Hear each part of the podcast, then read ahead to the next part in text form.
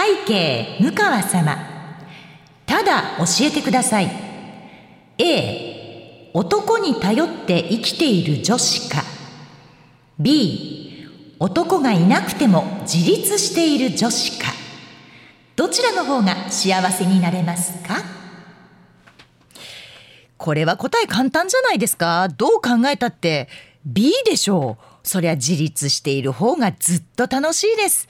全部自分で決められて全部自分の好きなことができるんですから。ということで今週も参りましょう。向川智美のまとものまとも。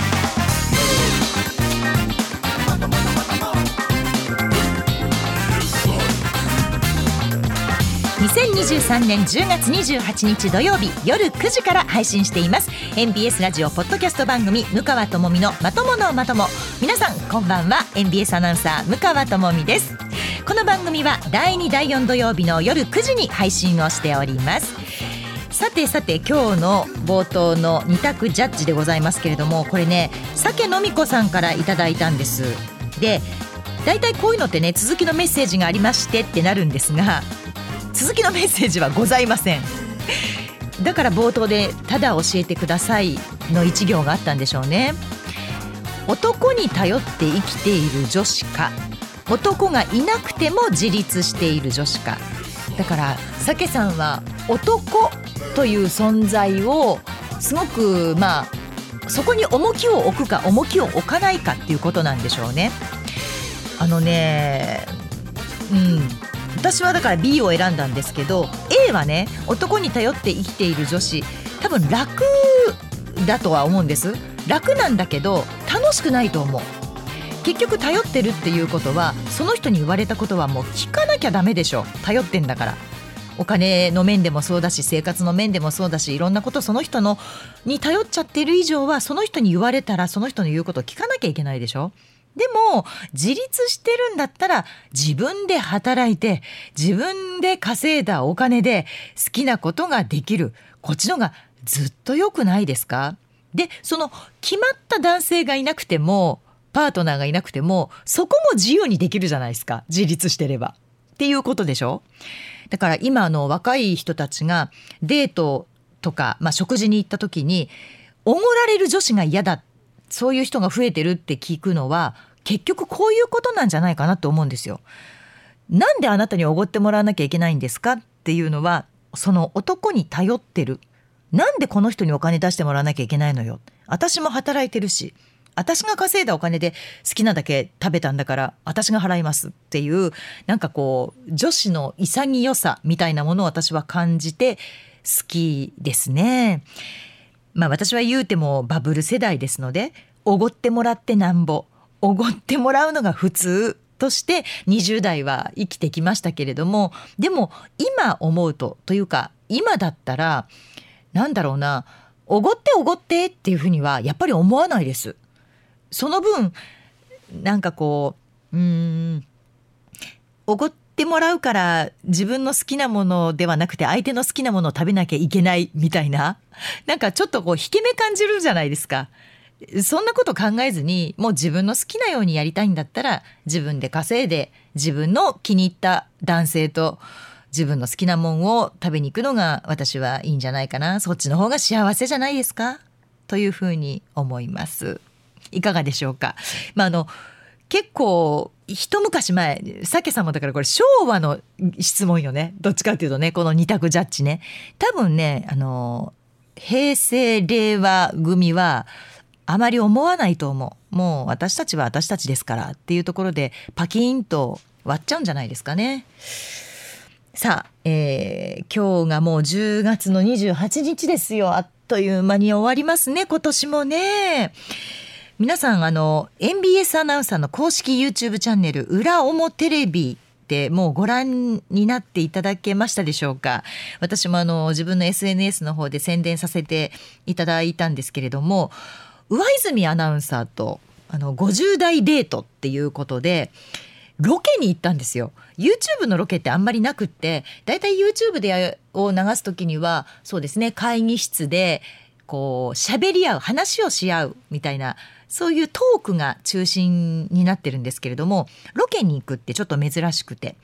でそれもまあ2人で50代の夫婦の、まあ、デートという設定で行ってくださいっていうことだったんですね。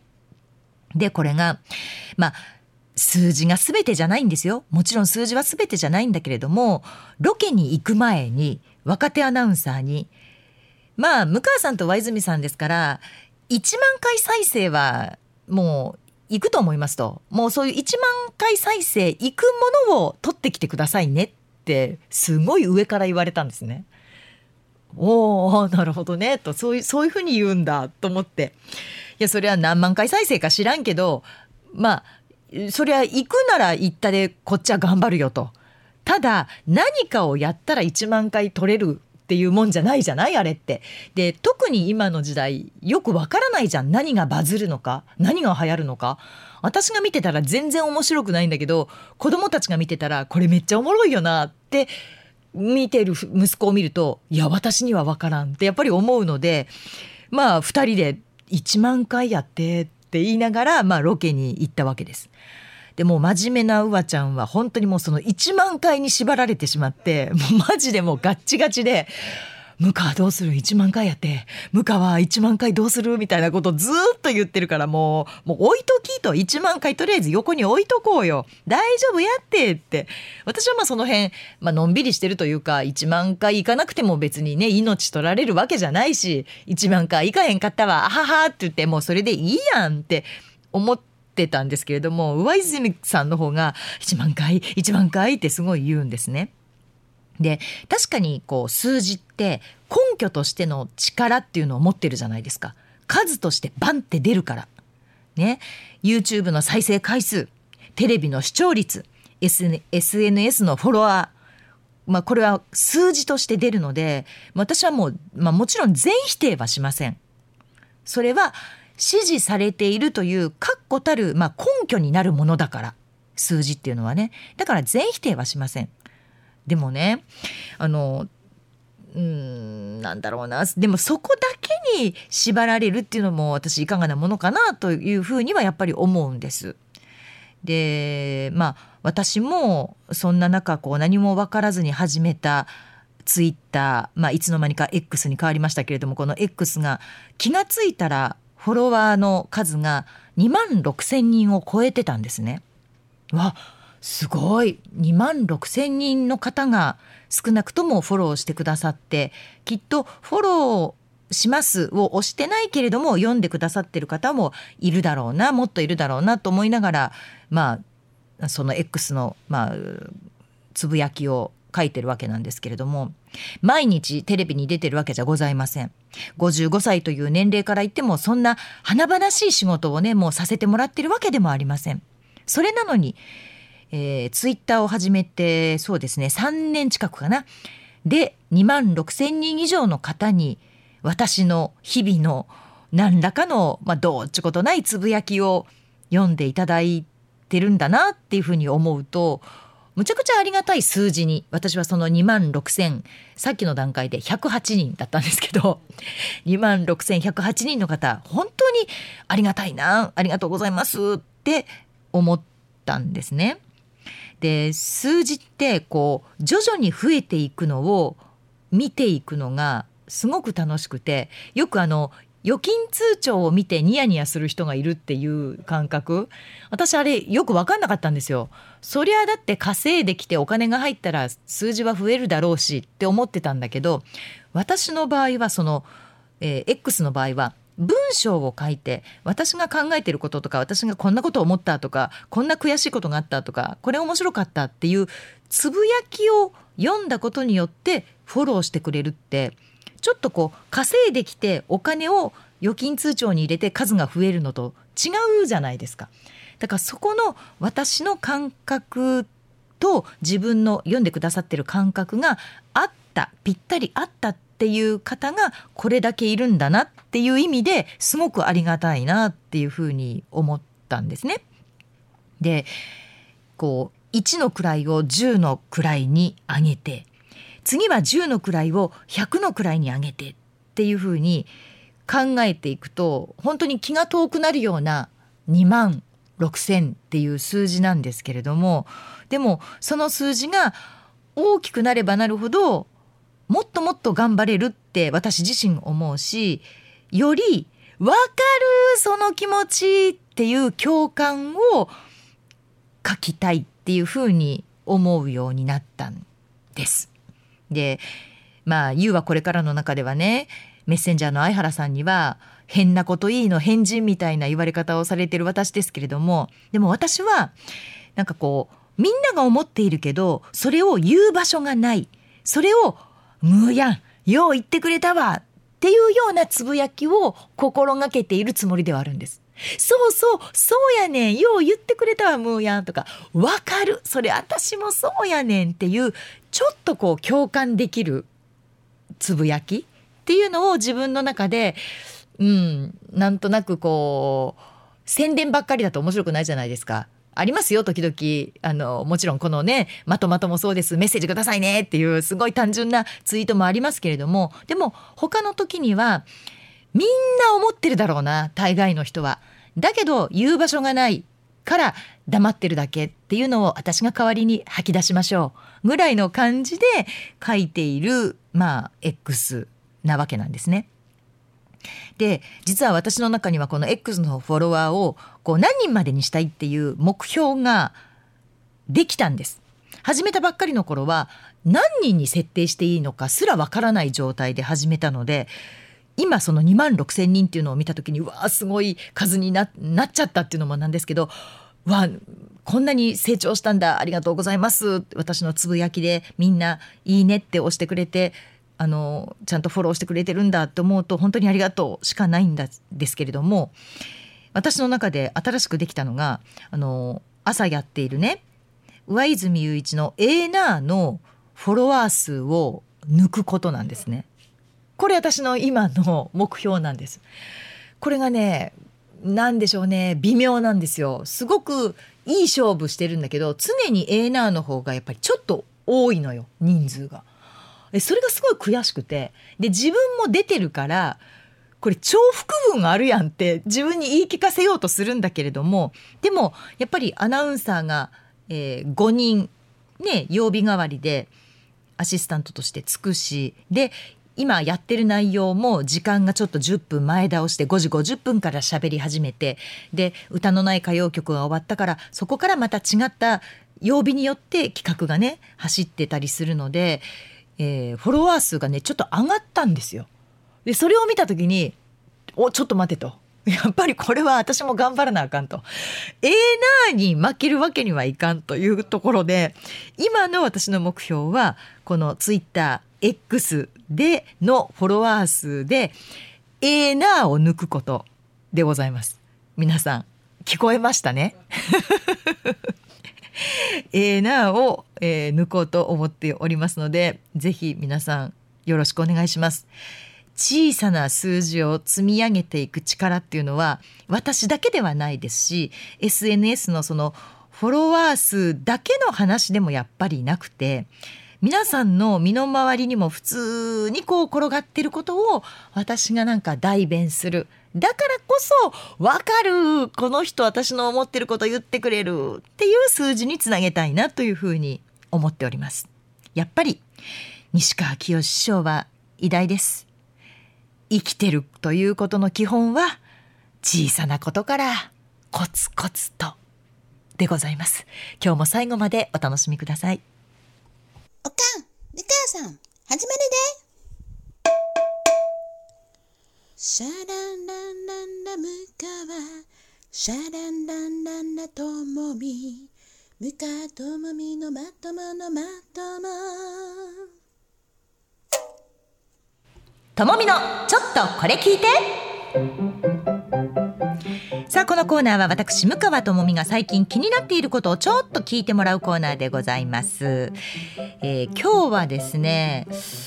幸せというのはみんなに公平に訪れるものなのでしょうか？という問いなんですけれども最近私ね運のいいことばっかり続いてるんですよ。まあ、韓流スターのファンミーティングに行けば最前列だったり何千人という中から100人に選ばれて大大大大大好きなスターと握手ができたりファンだった俳優さんととあるホテルのエレベーターで一緒になったり。これね私の力の及ばないところで何かが動いてるんじゃないかって思うぐらいちょっと私今運良くない？ちょっと引き強くないっていうことがすごく続いてるんですね。でもう自分でも本当に時々うわ怖っうわ怖っこんなことあるって思うぐらいなんです。でこれまた先日のエーナーなんですけれども私のライバルエーナー上泉アナウンサーが「あんな幸せの量っていうのは人それぞれ決まってるねん。最後はみんな不幸も幸せも同じになるようにちゃんとトントンになるようになってんねんっていうふうに言ったんですね。はい？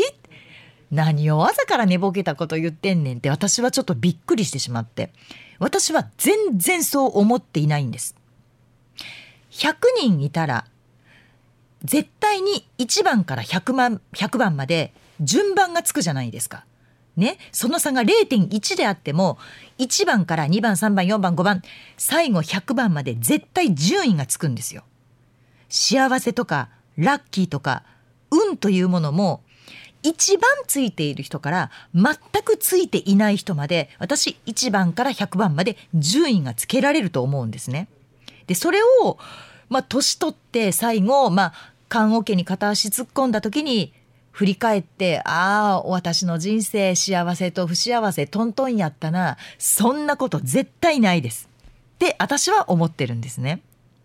最終的には幸せの量も不幸せの量も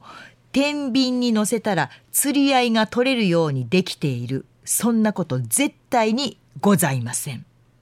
運のいい人悪い人というのは悲しいかなはっきりと分かれているんです。私はそう信じています。でその証拠に幸せの公式っていうのあるの皆さんご存知でしょうか？私これ見つけてびっくりしたんですけどなんかあの心理学者のね有名な方が海外の方です。見つけたんですが幸福の公式というものなんです。でこれ難しいのでよく聞いてくださいね。H イコール S 足す C 足す V というものなんですね。だからこの H S、C、V というのが何なのかっていうことがわからないとこの公式はもちろん解けないんですけれども H イコールつまり H はハピネス幸せのことです。幸せとはつまりですねイコール S たす C たす V この S というのは遺伝なんですって。でこの遺伝まあもう決まっちゃってる元から生まれた時から決まっている自分ではコントロールできないどうしようもない部分ですよね遺伝って。でしかも残念なことにこの S 遺伝というのは50%を占めてるそうなんです。幸せか幸せじゃないかは遺伝で半分が決まってるんです。すごないこれ。やっぱり私思ってる通りやん。心理学者にもなれるわってちょっと思ったんですけど、そうなんですって。ね？もう平等に幸せと不幸せの量なんて決まってるなんてそんなことあるわけないんですよ。幸せかどうかは生まれながらにして半分が遺伝で決まってるって衝撃の事実じゃありませんこれ。もうこれねほんとうわちゃんに教えてあげなきゃって思ったんです。でえっ、と S だから遺伝プラス C ね C というのは、え、ー、と自分を取り巻く状況のことだそうでしてでこれは、えー、年収とか健康とか所属しているコミュニティだからまあ毎日放送に勤めているみたいなそういったことを示すそうなんですけどね。でもこの C というのは幸福,、えー、幸福度の中では10%なんですって。だからまあ変えようと思ったら変えられる。10%だからね。で最後の V。この V というのは自発的にコントロールできることつまり過去未来現在についての自分の感情のことを言うんですってだから自分の気持ち一つなんですよでこのえー過去未来現在について前向きな感情が多いほど幸せになるということなんですよね。だからこの V というのは幸福度の40%を占めている。遺伝が50%で自分を取り巻く状況。どこで働いてるとか年収がいくらとか。それが10%そして自分の今の感情コントロールしていく感情が40%合わせて100%になってハピネス幸せという公式が出来上がるということなんですね。って考えたら V ってむちゃくちゃ大事やんって思ったんです。その環境だって急に変えられないでしょ？年収をだって100万の人が急に倍の200万にしましょうっていうのはこれむちゃくちゃ頑張らなきゃいけないしそう簡単にお給料が上がるもんでもないので自分でコントロールするのがなかなか難しい。でも気持ちだったら自分さえ前向きになったり自分さえ明るくなったりもっとこう欲を出したりっていうことをすればこの40%という感情は上げることができるわけなんですよ。で我が家の長男でございます。受験生です。高校3年生。いよいよ佳境です。10月ももう終わり。あと3ヶ月ちょっとですかもうすればいよいよ本番です。そんな長男も何でしょうね。もうダラダラダラダラしてて全然勉強しないんですよ。私から見たら。で、本人はやってるって言うんですけどね。全然やってないなと思っていて。で、どうしても私としては、まあ、きつめの言葉をこう言ってしまいがちなんですね。声かけとして、ちょっと厳しいなっていうことを言ってしまう。そんなんじゃ受かんないよ。そんな量の勉強で受かると思ってんの？みたいなことを、まあ、ネガティブな表現で言ってしまうんですね。で、まあ、私としては、これを聞いて、こう、発奮してもらって、いや、落ちたくない、頑張ろうっていうふうに思ってもらいたくて、こういうネガティブな言葉を使ってしまうんですけれども、先日、長男に言われたんです。ママはアナウンサーで、言霊というのがあるんだよって言ってたよねと。で私確かに言霊ってあるんだよ。だからいい言葉を使いなさいっていうふうにずっと子供の頃からちっちゃい頃から言ってたんですね。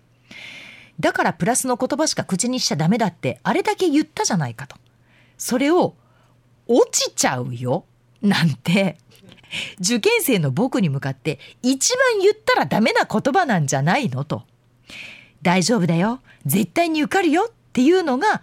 言霊を信じている人なんじゃないのって長男に言われました。そして最後にダメ押しの一言。昭和な激励の仕方だよね。ごもっともです本当にこれは思って確かに昭和的だなとなんか運動する時に水飲んじゃいけないみたいな感じと一緒でそんなんじゃダメだっていうことによってこう頑張らせようというのはもう古いんだなと。いいよいいよ頑張ってるね。なんならもうちょっと休憩したらみたいなことを言わなきゃ今はダメだそうです。もうもうその時点で私無理だなって思ったんですけどまあ確かにそれで言うと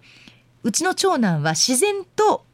H イコール S 足す C 足す V の公式で言うところの V の部分で前向きな感情を持っているわけなんです。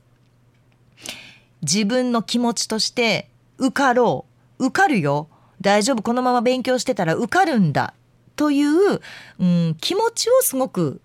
うん、前に持っているなというふうには思いました。そこは偉いなと思いました。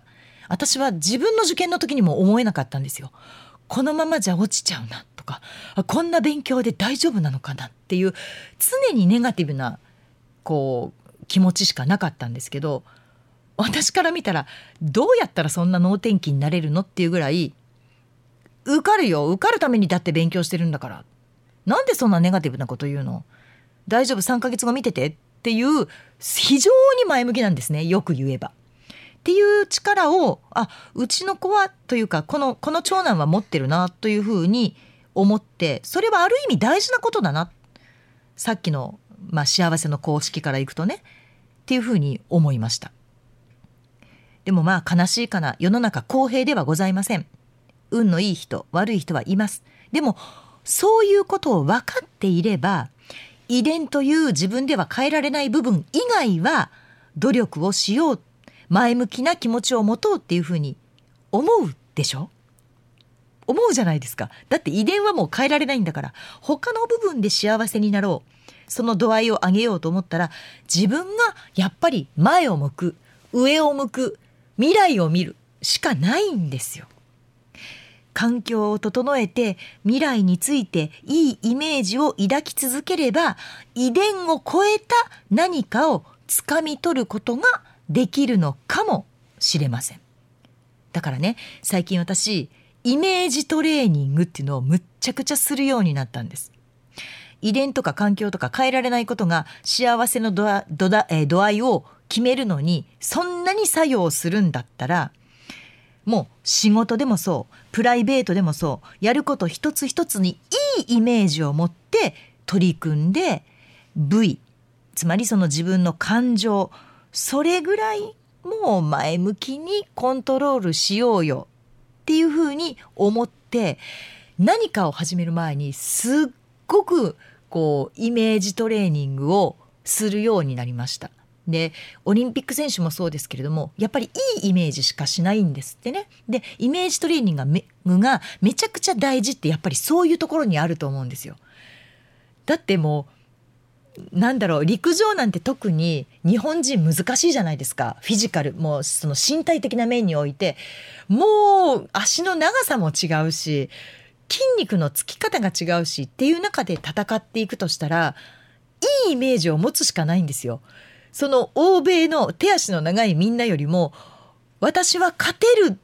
こんな風にレース運びをしてこうやって1位でゴールテープを切るんだっていうそのイメージしかないんですよね。でもそれを持つことがすごく大事だっていうのは私もこの幸せの公式を見てつくづく思ったので今は私いいイメージを持ちながら何をするにも、えー、それをまずやってから仕事に携わるようにしていますそうするときっと何かが変わってきますよちょっとずつちょっとずつ手繰り寄せるんです。そうすると冒頭で話したように大好きな韓流のあの人と握手ができちゃったり最前列でファンミが見られたりちっちゃいことっすか？ちっちゃいことかもしれないけれどでもこれもイメージトレーニングだから。ね？こうやって手繰り寄せていくって大事です。みんな50代以上のみんな遺伝でもう決まっちゃってる分は捨てましょう。諦めてあとはイメージトレーニング。ここからの人生はそれで生きていきましょう。ファイティンこんにちは、ムカです。ムカともみのまとものまとも、これを聞かなきゃ知れないよ。お願いお願い、みんな聞いてよ、聞いてちょうだい、お願いね。ムカともみのまとものまとも。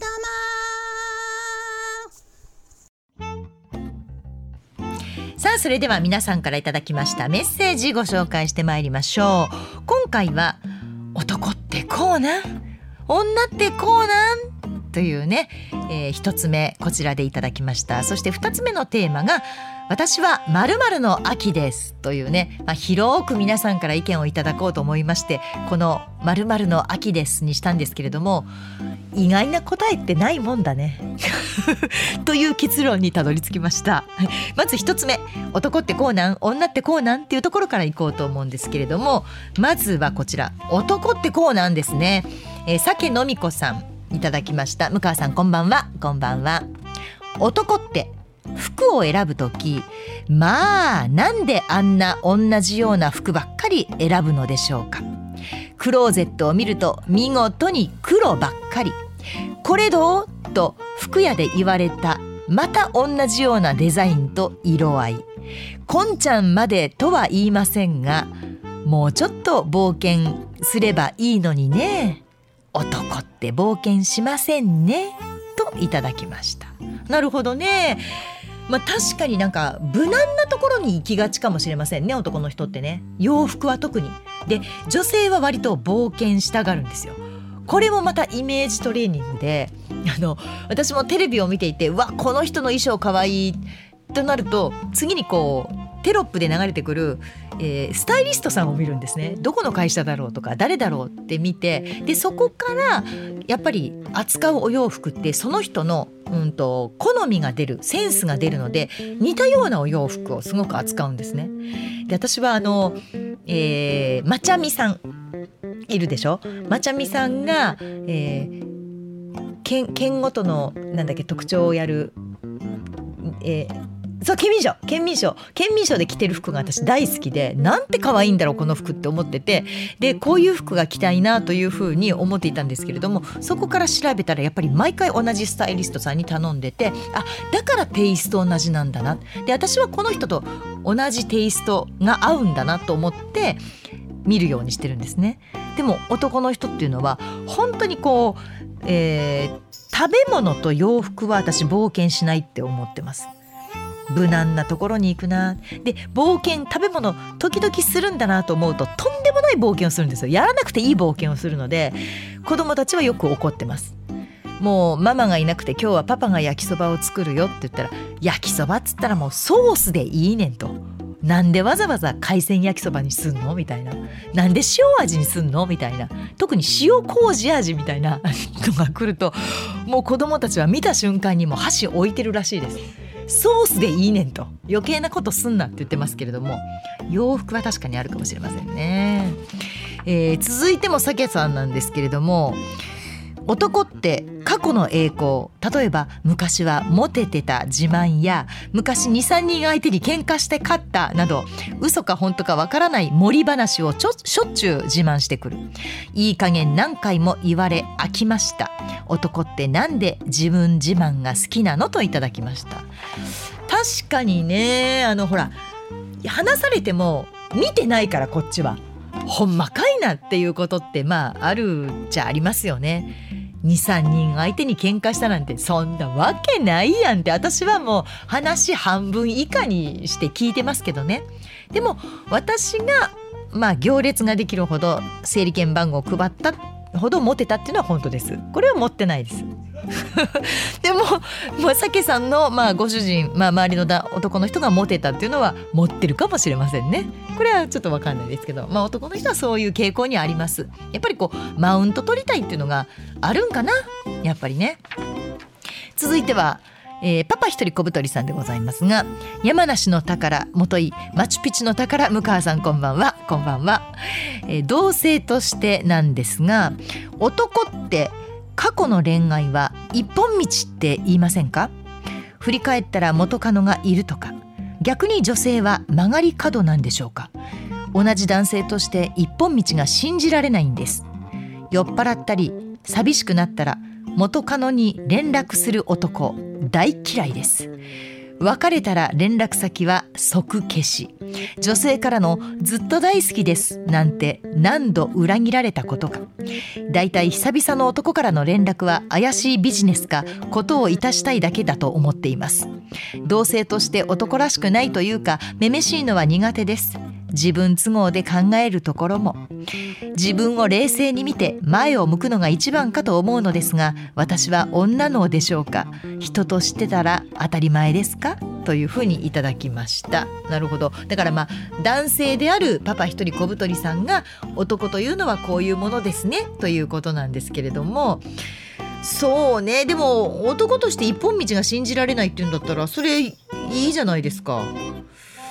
ねえ。で酔っ払って寂しくなったら元カノに連絡する男大嫌いです。だから一本道の男は嫌いってことよね。新しいのを探すっていう。うん私もそうだな。元に戻ってどうするよって思うんですよ。結局同じことしかしないから。って思いません？あの過去過去を振り返った時に。過去とめちゃくちゃ変わった男めちゃくちゃ変わった女に備えに合わんでしょ。だいたい喋る内容も一緒。喋り方も一緒癖も一緒やることも一緒大体そうですわもうそれやったら全部変えてくれる新しい人のところに行った方がやっぱりいいですよね。まあ、確かに女の人はわす、えー、別れた段階で連絡先は消しますね。であと,、えーと、一緒にこうやり取りしてた LINE とかも全部消すしっていうのは女の人の方が潔いと思います。男の人は確かにまあなんだろう前もありましたけどそのあわよくば的なところがうんあるんじゃないかなって思います。あの今時代的にねこの「めめしい」っていうのはどうかとは思いますけれどもあのこれ「女女しい」って書くのであのなんだろうな。昔付き合ってて別れたけど本当はあいつは俺のことを嫌いになって別れたんじゃないんじゃないかみたいなね。そういう淡い幻想を抱し抱きがちなのが男なのかなってちょっと思ったりしますよね。女はそんなこと思ってません。本当に嫌いになったから別れてるんでそこは勘違いしない方がいいと思います。えー、続きましては女ってみんなこうですかということでいただきました。ケイン小杉さん。向川さんスタッフの皆さんこんばんは。こんばんは。女ってみんなこうですか？いろいろありすぎますが一つだけ言わせてください。朝一の機嫌どないかなりまへんか？です。うちの家には嫁と娘女子が2人いてます。休日の朝機嫌よく「おはよう!」と言っても無視。嫁に関しては開口一番これ片付けてとかテレビの音でかいとかソファーに座っていたら邪魔やとか挨拶もせずに嫌味から一日が始まります。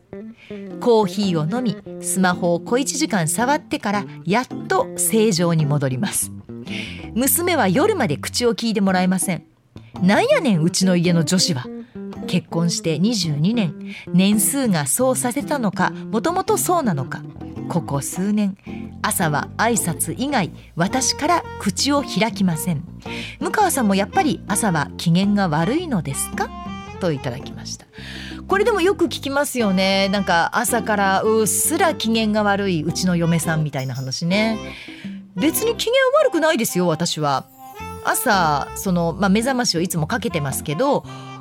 えー、鳴る前に止めますまずね3分前に止めてそこからカーテンを開けてで私布団が常にこうあのホテルのようにピンとしてないと気持ち悪いのでベッドメイキングをしてから、えー、1階のリビングに降りるんですけれどもなんなら携帯を持ちながらサンバ踊りながら階段を降りるぐらいの勢いで朝からめちゃくちゃ機嫌いいんですよ。で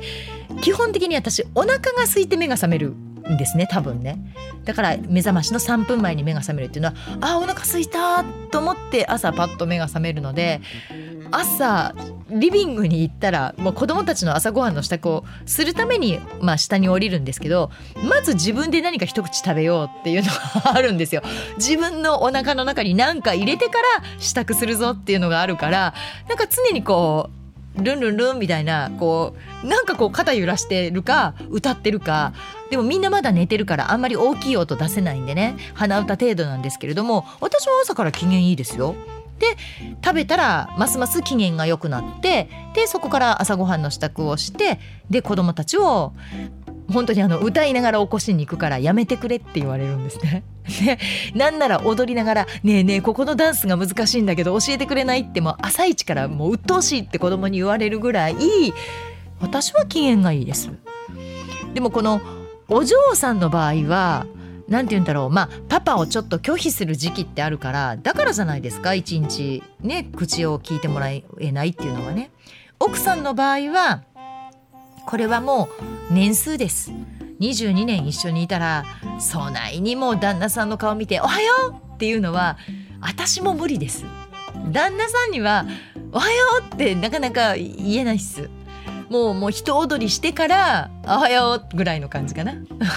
踊らないとやってられないから踊るのかもしれないですけどうんこれはもうちょっと我慢してもらえないですかねでも朝の挨拶って確かに大事じゃないですかでこれをケイン小江杉さんは自然に「おはよう」って言ってくれるのは私すごくいい旦那さんだと思います。で旦那さんからそう声をかけてもらったら基本あの奥さんの方も「あおはよう」ぐらいは言うものだと思うんですけれどもうんよっぽどなんでしょうね。薄いどころかかなり分厚いこう機嫌の悪さがあるのかもしれません。でも朝だからですからきっとまあそのコーヒー飲んでスマホこう1時間ぐらい触らせてあげてください。そしたら機嫌が戻るんだったらそれでよしとしましょうよ。ここれはでも女子あるあるかもしれませんね。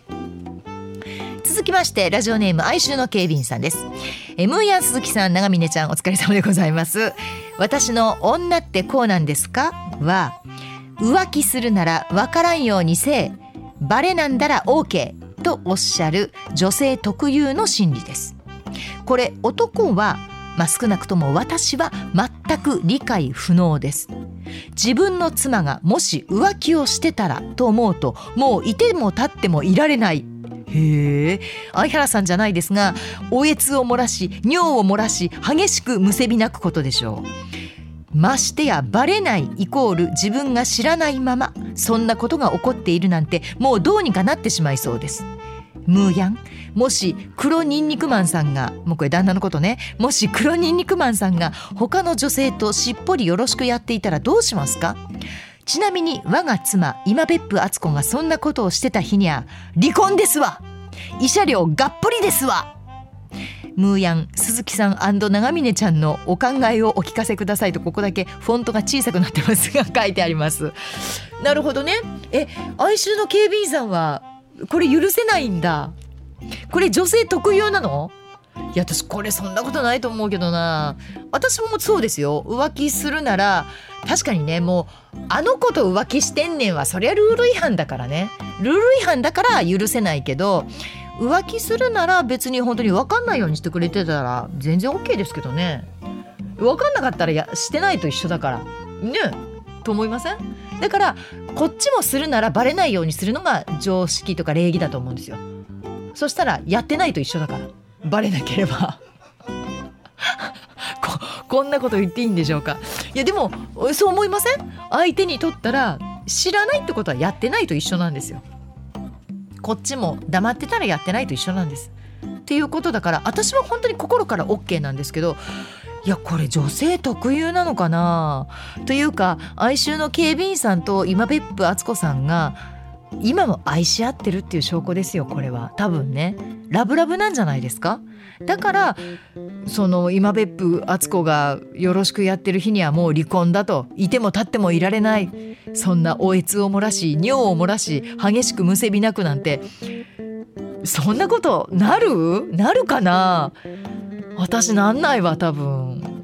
でもそのルールとしてよ。ルールとしてわからないようにするというのは大事なことです。